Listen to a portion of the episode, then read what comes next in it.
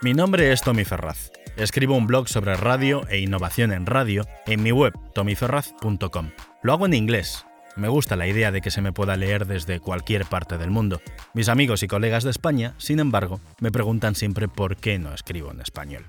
Desde hace algún tiempo me apetecía empezar también un podcast, pero la verdad es que no me sentiría a gusto haciéndolo en inglés. Dos problemas, una solución. He pensado que tal vez sea una buena idea hacer una versión en audio y en español de lo que escribo en mi blog, y este es el primer intento. Aviso que esto es solo un experimento, no tengo ni idea de cómo va a salir. Voy a empezar con el que hasta ahora es mi artículo más leído. Espero que os resulte interesante y que os suene bien. Gracias. Beats One. Análisis de datos en radio frente a investigación de audiencias tradicional. Desde el lanzamiento de Beats One, hablar de Apple es también hablar de radio. Jimmy Jovine es un famoso productor musical, fundador de Beats junto a Dr. Dre y uno de los culpables de Apple Music. Él fue el encargado de presentar por primera vez el nuevo servicio de streaming musical de Apple, y como veremos, lo hizo sin mostrar mucha confianza hacia la investigación. ¿Pero por qué? Primera razón, Apple no quiere investigación. Apple posiciona su servicio musical como arte de selección, humana, experta, emocional. Jimmy Jovine sobre Beats One. First ever worldwide live radio station broadcast from three cities that plays music not based on research, only music that is great and feels great. A station that has only one master, music itself. Lo deja claro, en Beats One solo manda una cosa, la buena música. Segunda razón, Apple no necesita investigación.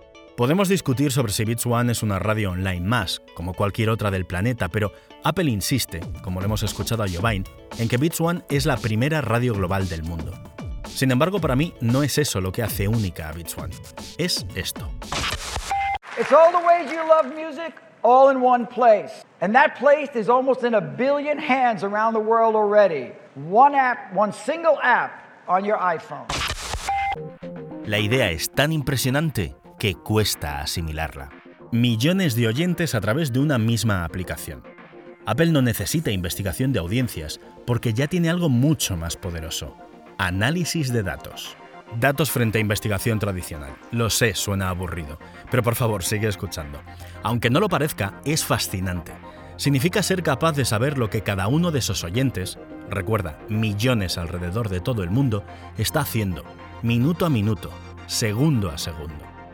Los oyentes pulsarán play y stop, subirán o bajarán el volumen, compartirán lo que están escuchando, desbloquearán la pantalla para conocer el título de la canción, la guardarán en una playlist, cambiarán de emisora, en definitiva, millones, billones de clics. Y cada uno de ellos contará una historia a Apple. Si como yo eres programador, productor o presentador de radio, supongo que ya estarás imaginando las posibilidades sin fin de esto. Fantaseemos juntos. Con cada play, cada stop, cada cambio de volumen, cada clic, Apple podría estar aprendiendo sobre los comportamientos y gustos individuales de cada usuario. Basado en eso, muchas funciones de Apple Music podrían hacerse más inteligentes y empezar a ofrecer un servicio personalizado, recomendaciones más precisas, selección de contenidos automatizado, recuperación de contenidos que no pudiste escuchar, conexión con usuarios con gustos similares, etc. Pero digo Apple podría, la empresa californiana insiste en poner el foco en el toque humano. Dicen que las decisiones emocionales no las puede tomar solo un algoritmo, aunque eso no significa ¿eh? que no vayan a usar ninguno.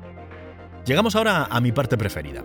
Apple habla de selección, de expertos, de pasión por la música, del poder de conectar a millones de personas alrededor del mundo.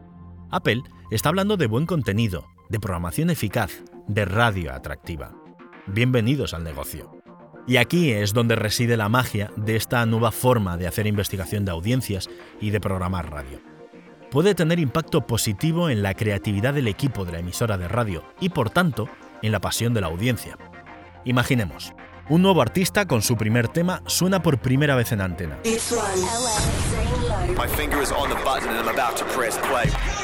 En Beats One ven a decenas de miles de oyentes subiendo el volumen al mismo tiempo.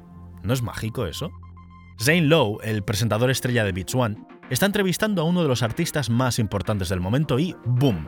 De repente, Zane le hace esa pregunta que nadie esperaba que se atreviese a hacer. We have to talk a little bit about this move into presidential realms. How'd you get the job? ¡Ey, mira! dice el productor. Vuelven a subir los volúmenes.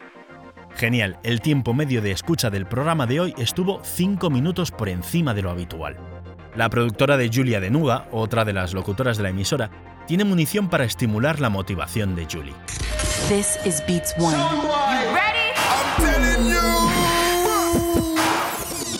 Jump in the air, it's Beats One London, it's Julie Adenuga, and this is Golden Boy. Ya, ya sé que tienes ganas de poner eso, pero necesitamos guardarlo hasta que estemos en el pico más alto de audiencia. Consígueme 150.000 oyentes más en la próxima hora y podrás ponerlo. Y con cada nuevo descubrimiento viene una nueva pregunta. Hoy se nos ha dado genial el programa, pero ¿por qué especialmente en Europa del Este? Cuanto más rápido aprende el locutor de Beats One, más seguro se siente. Más confianza significa menos miedo, presentadores más atrevidos. El sueño de cualquier director de programación o productor de radio. Beats One puede medir la reacción de cada oyente a todo lo que suena en antena. Un ciclo corto de emisión, medición, aprendizaje significa una mejor comprensión de lo que mantiene al oyente interesado. Un aprendizaje más rápido se traduce en oyentes más apasionados. Compañeros de radio, colegas, soñar es bonito, lo sé, pero... No, ahora en serio, tengo buenas noticias. Esta forma de acelerar el aprendizaje sobre cómo retener a tu audiencia más tiempo no es un futuro imaginario solo accesible para Apple y Beats One.